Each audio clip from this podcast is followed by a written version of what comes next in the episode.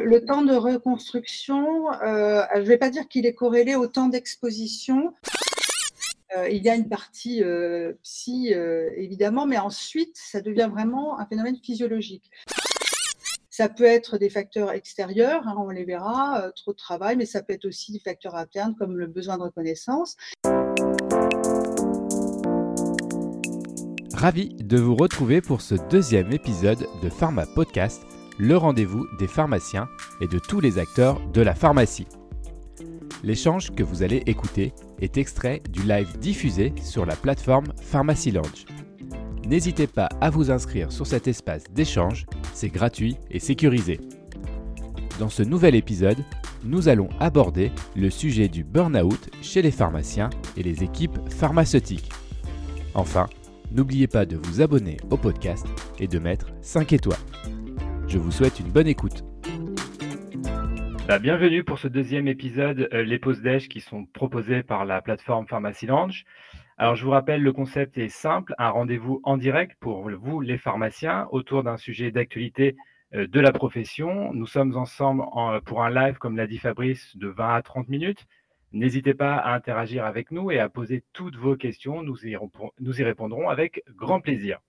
Et enfin, merci au syndicat du SNPGH et à l'URPS Brostein euh, de soutenir cette deuxième session qui est en direct. Mais avant de commencer, Fabrice, je vais vous laisser la parole. Vous êtes, je rappelle, le, le CEO de Pharmacy Lounge qui nous accueille pour quelques mots d'introduction. Merci Romain. Alors euh, d'abord, ravi, euh, bonjour à tous et ravi de vous accueillir au sein de Pharmacy Lounge pour cette webconférence. Ravi également d'accueillir Sandrine Fabre-Winstein, qui est l'une des associées fondatrices de la société 600 Phoenix, et également ravi d'accueillir Romain Lepoint, chef pharmacien hospitalier, chef de service à la clinique du Parc à Lyon, et qui va chercher d'animer cette interview.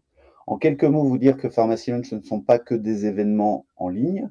Ce sont, euh, c'est un premier, et c'est le premier réseau digital professionnel à destination de l'ensemble du corps pharmaceutique. Ça rassemble les pharmaciens d'officine, les pharmaciens hospitaliers, les étudiants, les internes, les pairs de la profession, ainsi que tout l'écosystème qui gravite autour de la pharmacie. Euh, c'est-à-dire que les laboratoires peuvent rejoindre Pharmacie Lunch, mais ce dans le strict respect du cadre réglementaire qui régit les échanges entre les professionnels de santé et les laboratoires pharmaceutiques. Pharmacie Lunch, c'est confidentiel, c'est national, c'est gratuit pour l'ensemble des pharmaciens et des étudiants, ce sont des fonctionnalités simples et intuitives, apparentées aux réseaux sociaux généralistes euh, et qui permettent à chacun de communiquer facilement. Euh, ce que je voulais aussi vous dire, c'est qu'à l'issue de cet échange, bah, vous pourrez vous retrouver au sein de Pharmacy Lunch pour communiquer entre vous de façon effectivement rapide et sans risque. C'est ça l'avantage. Je vais vous dire aussi que cette séance, elle est enregistrée. C'est important que vous le sachiez et vous pourrez la, la voir en replay par la suite et je, vous, et je vais remercier, euh, je vous remercie tous pour votre écoute et je laisse la parole à Sandrine et à Romain pour cette interview. Merci, Fabrice pour ces, pour ces petits mots d'introduction. Alors aujourd'hui, nous allons aborder un sujet important, parfois même un peu tabou dans le monde de l'entreprise, c'est le burn-out. Alors cette pathologie touche forcément également le monde de la pharmacie et pour nous expliquer ce sujet, nous recevons, comme vous l'avez dit Fabrice, Sandrine Fabre-Rubenstein qui est cofondatrice de la société de conseil et d'accompagnement 600 Phoenix. Bonjour Sandrine. Bonjour Romain, bonjour Fabrice, bonjour à toutes et à tous. Alors pour commencer, Sandrine, bah, c'est un peu l'étape obligée, présentez-vous. Alors, euh, donc, avec mon associé euh, Sylvie Serre, on s'est rencontrés avant 2017 euh, et on a travaillé justement sur le constat que le monde du travail avait un, souci. et du coup, on a créé 600 Phoenix bah, pour contribuer à, réduire ou à faire en sorte que le phénomène du burn-out ne, ne prenne pas trop d'ampleur. Et depuis, on travaille alors à la fois avec les personnes, elles-mêmes et à la fois avec les organisations. On ne les oppose pas, euh, soit en formation, soit en accompagnement individuel ou collectif, euh, enfin, justement pour éviter, euh, soit en amont, soit reconstruire quand ça s'est survenu, le burn-out. Voilà. Eh ben, Puisqu'on parle du, du burn-out, vous allez nous définir ce que c'est le burn-out? Alors, euh, donc là déjà, premier stress pour moi, est-ce que je vais réussir à euh, mettre, euh, mon PowerPoint? Alors, hop, voilà. Alors en fait, c'est très, j'allais dire, c'est très précis. Vous le voyez? Vous voyez mon écran ou pas? Oui, on le voit très bien. Ok, super. Alors, le burn-out, ce n'est pas du tout un phénomène euh, euh, psy, euh, euh, comme vous pouvez croire tout simplement. C'est quelque chose qui va vous parler, puisque ça fait entrer en jeu les hormones et les, neurotransmetteurs. Il y a pas mal de bruit là. Peut-être que, peut que vous pouvez couper les, micros. Oui, vous avez raison, Sandrine. Est-ce que tous les participants peuvent bien penser à couper leur micro, s'il vous plaît? Merci. Voilà, merci beaucoup. Alors, en fait, c'est un phénomène physiologique. Au départ, on le verra dans les facteurs. Euh, il y a une partie euh, psy, euh, évidemment, mais ensuite, ça devient vraiment un phénomène physiologique. Alors, c'est très schématique ce que j'ai mis. On a des courbes beaucoup plus euh, sophistiquées et, adaptées, euh, euh, mais dans le temps qui était imparti, voilà, il fallait faire simple. donc là, ce qui est en vert, c'est la fonction traditionnelle, normale, fonctionnelle justement du stress. Hop, déclenchement du cortisol, de l'adrénaline, sérotonine, etc. Tout ce que vous connaissez. Et puis, le burn-out, en fait, c'est un, moment qui survient après des mois, euh, assez souvent euh, plutôt six mois, hein, au-delà de six mois, d'une exposition à un, facteur de stress ou plusieurs facteurs de stress. Ça peut être des facteurs extérieurs, hein, on les verra, trop de travail, mais ça peut être aussi des facteurs internes comme le besoin de reconnaissance. Et la personne, au lieu de soit partir, soit se battre, soit se détacher pour des raisons euh, X ou Y, en fait, va se suradapter pour retrouver du sens, pour euh, performer aux yeux des autres et à ses yeux, et du coup va s'épuiser avec un impact physique euh, visible et puis des impacts physiques non visibles, hein, euh, qui peuvent être euh, l'excès de cholestérol, etc., avec, au bout du compte, pas forcément toujours, malheureusement, le burn-out, je dirais presque que c'est une espèce de court-circuit qui empêche qu'il y ait quelque chose de plus grave, mais ça peut aller jusqu'à l'AVC, la crise cardiaque, et puis une dépression grave avec des actes volontaire euh, pour mettre fin à ces jours. Donc, qu'est-ce qui se passe dans cette transformation d'un stress fonctionnel à un stress chronique? C'est qu'en fait, les fonctions des, euh, des, hormones bah, vont être perturbées. Donc, la dopamine disparaît en premier, la noradrénaline en second, la troisième, la sérotonine, et le cortisol, en fait, est tout seul euh, à agir. Et du coup, il y a le, système également euh, s'inflamme pour essayer de réguler tout ça. Et à un moment donné, ben, tout s'effondre, en, particulier le cortisol, ce qui fait qu'on ne peut plus euh, se lever le matin. C'est un peu l'image traditionnelle que l'on a. Voilà, donc ça me paraissait important de rétablir quelque chose de fondamental, c'est de bien comprendre que c'est un phénomène qui dure par l'épuisement euh, professionnel, tout d'un coup, tout s'effondre et que ce n'est pas psychologique, c'est vraiment un phénomène physiologique. Très clair, Sandrine, très clair. C'est ça rappel physiologique. Je, rappelle que vous pouvez poser éventuellement vos questions via le chat et on y, et on y répondra au fur et à mesure. Euh, Sandrine, dans votre présentation, vous avez parlé de ces facteurs ou de ces situations qui favorisent le basculement de cette maladie. Est-ce que vous pouvez nous expliquer un peu plus ce point particulier? Oui, alors en fait, ce sont, euh, alors là, simplement, euh, juste pour ceux qui sont managers ou chefs de service, euh, enfin titulaires ou chefs de service, un petit rappel, et c'est important pour le lien avec les facteurs. Quand vous êtes là, c'est-à-dire tout va bien, on est en prévention primaire. Quand vous commencez à avoir des signes de stress chez vos collaborateurs ou chez vous, on est en prévention secondaire. Et en tertiaire, c'est quand malheureusement le burn-out est arrivé et que là, il y a lieu de reconstruire. Donc les facteurs externes, ils ont été parfaitement euh, identifiés hein, aux États-Unis, mais aussi euh, en France euh, avec la Haute Autorité de Santé. alors, il y a surcharge, sollicitation et intrusion intempestive qui coupent les rythmes un rythme de compétition euh, permanent, euh, le manque de soutien de la part des pairs et de la hiérarchie, des problèmes dans la communauté de, travail. C'est aussi bien face évidemment aux clients que dans, avec les fournisseurs ou avec ses pairs. Et puis, un excès de responsabilité par rapport à l'autonomie de décision, là, ça va être ce qu'on appelle un peu plus traditionnellement les injonctions paradoxales, par exemple. Hein.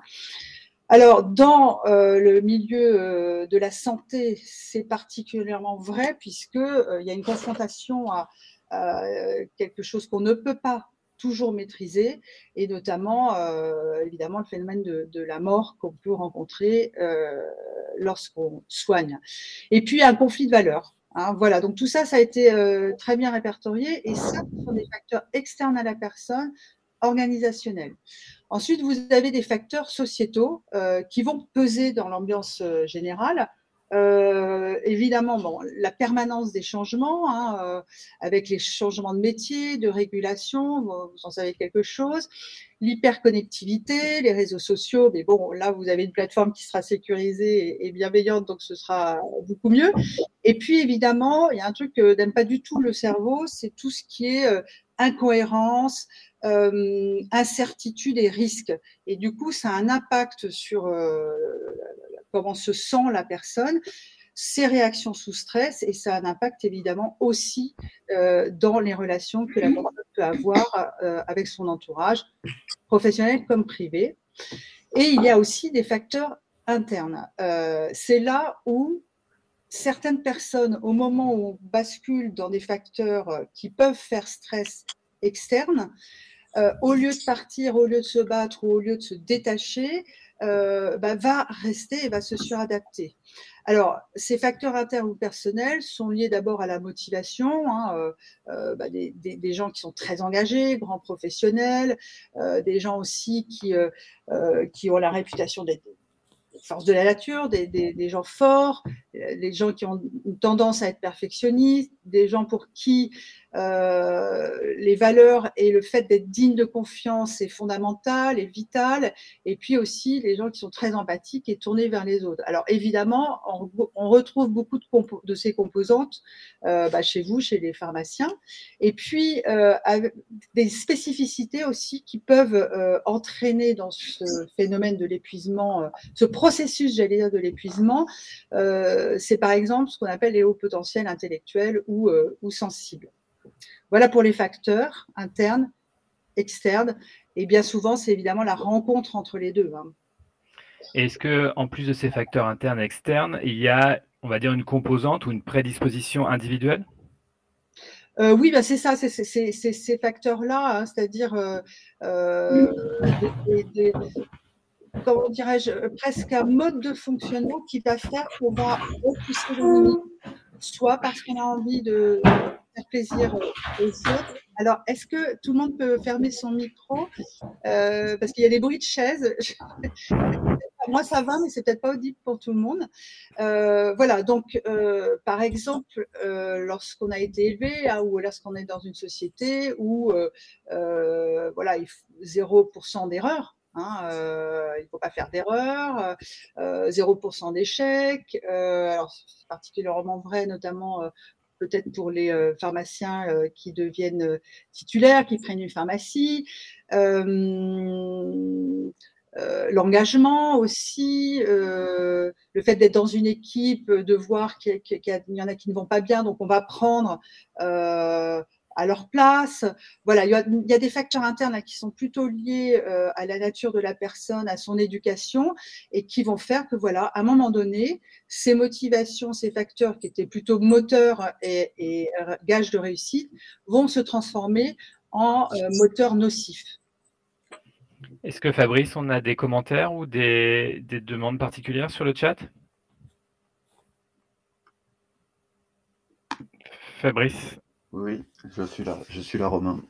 Est-ce qu'on a euh, des, questions une, question. Euh, combien de temps est-ce qu'on s'en sort de, du burn-out? Combien de temps ça va durer? Euh, Quel est le temps de reconstruction? Alors, le temps de, reconstruction, là j'ai un peu avancé, mais le, temps de reconstruction, je ne vais pas dire qu'il est corrélé au temps d'exposition, à, à ce processus. évidemment, plus on est resté dans un cadre qui a donné ce processus, bah, plus ça va être compliqué hein, et long. Euh, mais ça dépend vraiment euh, des personnes, du niveau aussi euh, de burn-out, dans le sens où vous avez des burn-out qui peuvent se transformer en dépression.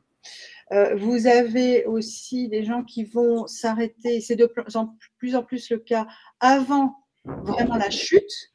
donc là, ça va être un peu plus un peu plus rapide pour se reconstruire et, et mettre les protections. Euh, voilà, mais en tout cas, euh, souvent, euh, dans les entreprises, c'est des arrêts de, six mois, hein, euh, des arrêts de travail de six mois et une reprise à temps partiel. Voilà. Donc, autrement dit, la, reconstruction, elle peut durer entre six mois, un an à, plus. Mais je dirais, ça, c'est, on en parlera tout à l'heure, quelques conseils à vous donner. finalement, c'est aussi un indicateur alors, je, me permets de le dire parce que certaines des personnes qu'on accompagne le disent, aussi une chance euh, de mieux se connaître et du coup, euh, bah, de refaire des choix, euh, notamment sur la façon dont on travaille, sur où on travaille, avec qui, etc. Et je dirais presque que c'est la, reconstruction, elle est, elle est permanente, elle est tout, tout au long de la vie. Et c'est peut-être ce qu'on a laissé de côté euh, à un moment donné qui fait que, euh, ne se connaissant pas très très bien, bah, finalement, on, est allé jusqu'au burn-out. Je, reprends la parole deux minutes, Romain, parce qu'il y a une autre question qui vient en complément de, ce que vous avez dit, Sandrine. Euh, est-ce que ça peut se produire chez les étudiants, ce genre de choses? La question est posée dans le chat. Oui, ça peut se produire euh, chez les étudiants. Bah, d'abord, ils peuvent euh, cocher euh, évidemment hein, la surcharge, la compétition, l'isolement. Hein, c'est assez fondamental d'arriver à travailler ensemble. des profs pas, pas très aidants, des valeurs aussi qui peuvent être portées.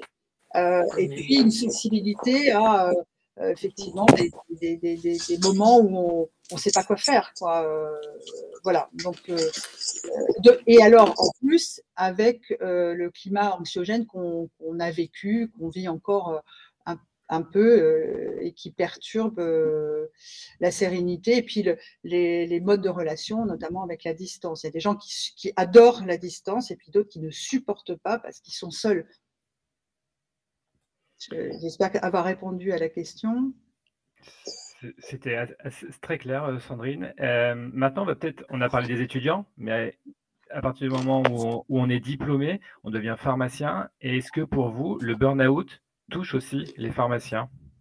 Oui, alors nous, on a commencé euh, avec Sylvie à travailler dans le monde de la pharmacie parce que justement, il y avait un groupement, un groupe hein, qui, euh, euh, a eu dans sa quarantaine de, pharmaciens une personne, excusez-moi, il y a encore les cheveux, une personne qui, est tombée en burn-out et ils se sont dit, il faut, faut faire quelque chose pour que ça ne se reproduise pas dans notre communauté.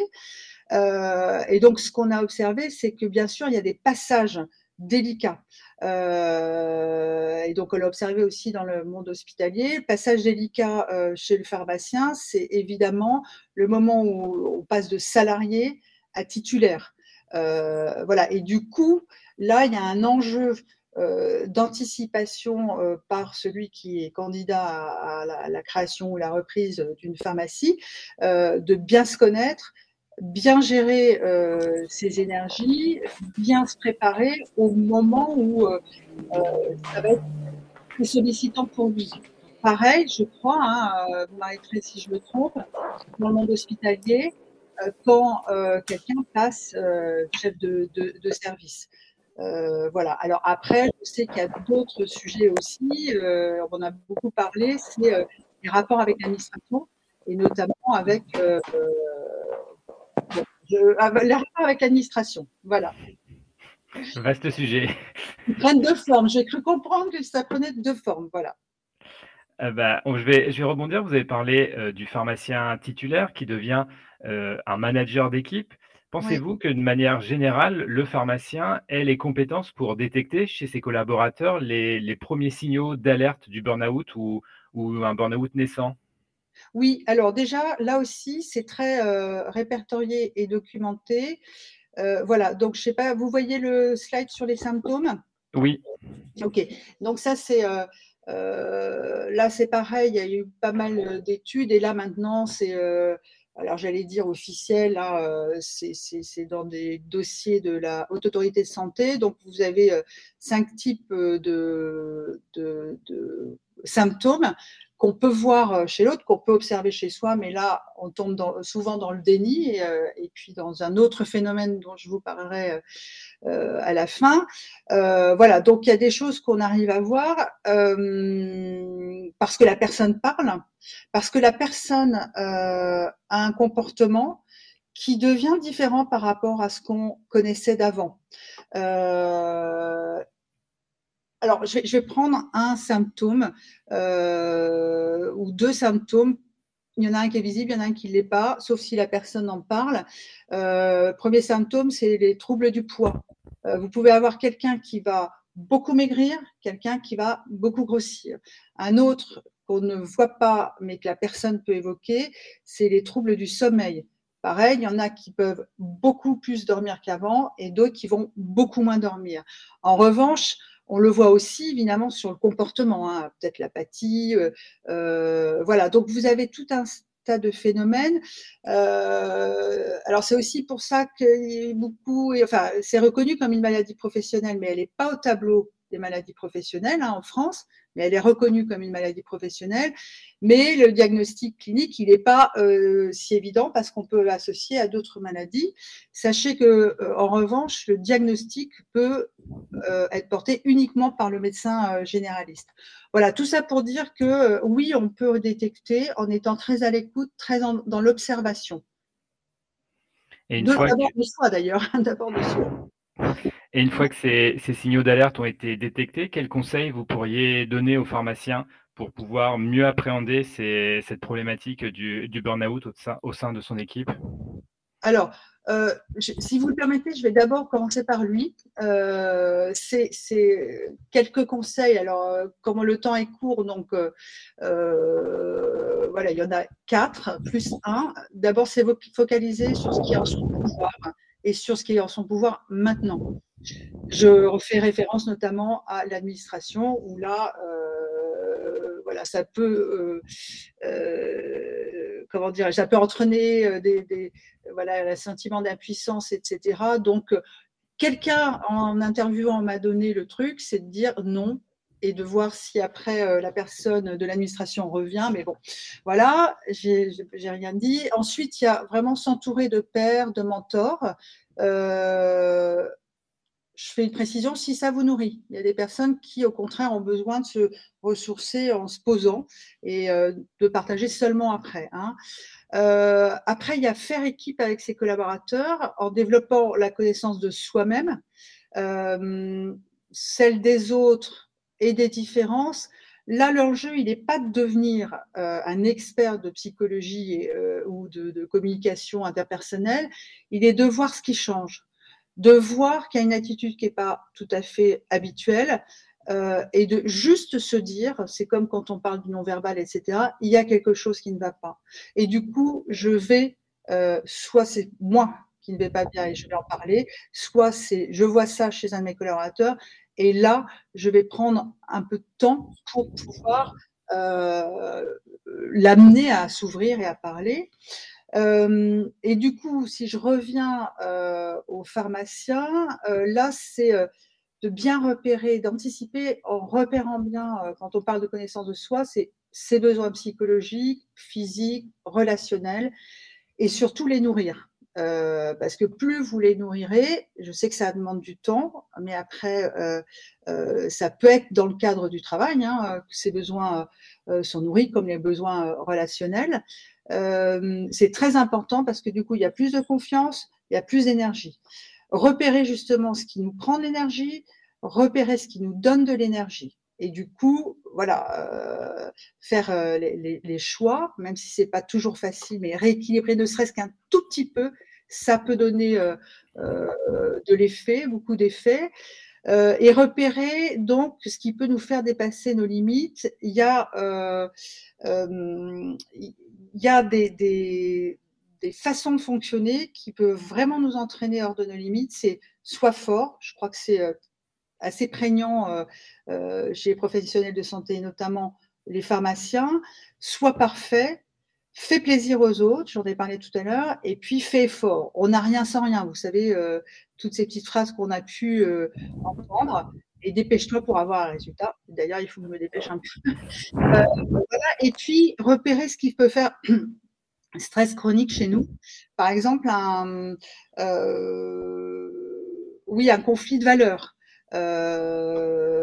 Euh, avec un fournisseur, avec euh, euh, avec une équipe, avec quelqu'un, et agir sur ce qui est en son pouvoir, ben, peut-être voir moins la personne nocive, voilà. Et puis là, pour le coup, si tout vous énerve à un moment donné, ou si vous voyez vraiment, vous voyez les signes les symptômes que, que je vous ai passés tout à l'heure. Euh, là, il faut consulter un médecin et retourner à la base. Quand je dis retourner à la base, c'est revenir à focaliser sur ce qui est son pouvoir, s'entourer de pairs, de mentors, etc. Voilà, donc j'ai euh, pris un peu de temps pour le pharmacien lui-même, mais c'est valable aussi pour les collaborateurs. Euh, et du coup les encourager, les inviter, et puis notamment les inviter à sortir de ces injonctions, soit fort, soit parfait, etc., en nourrissant leurs besoins de reconnaissance notamment. Hein. C'est vachement, enfin, pardon, euh, c'est très bien ce que vraiment super, cet arrangement est super. Euh, euh, tu, es quelqu'un sur qui je peux euh, compter, etc. C'est un peu caricatural ce que je vous dis, mais c'est très très important parce que c'est des moteurs très forts chez chacun d'entre nous. Merci Sandrine. Est-ce que Fabrice, on a, on a des questions ou des commentaires? Alors, pas plus de questions. Euh, peut-être une, une, petite chose, parce que vous avez parlé, Sandrine, tout à l'heure de, de la, de, du burn-out qui, qui, pouvait évoluer vers la dépression. Oui. Alors, on l'a un petit peu évoqué, mais est-ce qu'il y a des, différences euh, ou comment on peut, on peut, quelles sont vraiment les différences entre la dépression et le burn-out? Alors, donc, moi, je ne suis pas médecin. Hein. Euh, en revanche, nous, ce qu'on observe, euh, et en en discutant quand même, parce qu'on a des partenaires euh, médecins, on voit deux différences, nous. C'est d'une part, quand tout l'espace privé a été envahi par ces sentiments de manque d'accomplissement, d'épuisement, etc. Quelqu'un qui fait un burn-out tout court, lorsque vous le voyez en dehors, il peut très bien être très joyeux, très énergique, etc. Ça n'est que le, au travail que, que ce n'est plus possible. Quelqu'un qui va faire une dépression, là, euh, pour le coup, toute la sphère privée euh, est envahie et donc ça pose évidemment des gros problèmes dans la famille. Euh, et le deuxième signe, nous, c'est quand il y a des envies suicidaires. voilà. Alors après, il y a quelque chose de clinique, c'est dépression antidépresseurs hein, euh, la plupart du temps. Et en revanche, et ça, vous savez certainement ça mieux que moi, euh, burn-out tout court, pas euh, d'antidépresseurs parce qu'il y a un effet sur le cortisol qui serait contre-productif. Merci Sandrine de nous avoir éclairé sur ce sujet très important de l'épuisement professionnel et surtout de ses, de ses conséquences.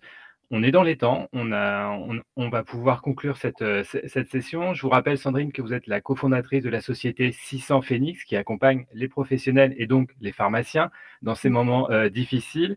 Merci à Pharmacy et à Fabrice Arnaud pour l'organisation de ce rendez-vous sur la plateforme. Et nous vous donnons rendez-vous très prochainement pour un, pour un autre pause déj. À bientôt. À bientôt. Merci Romain. Merci à tous.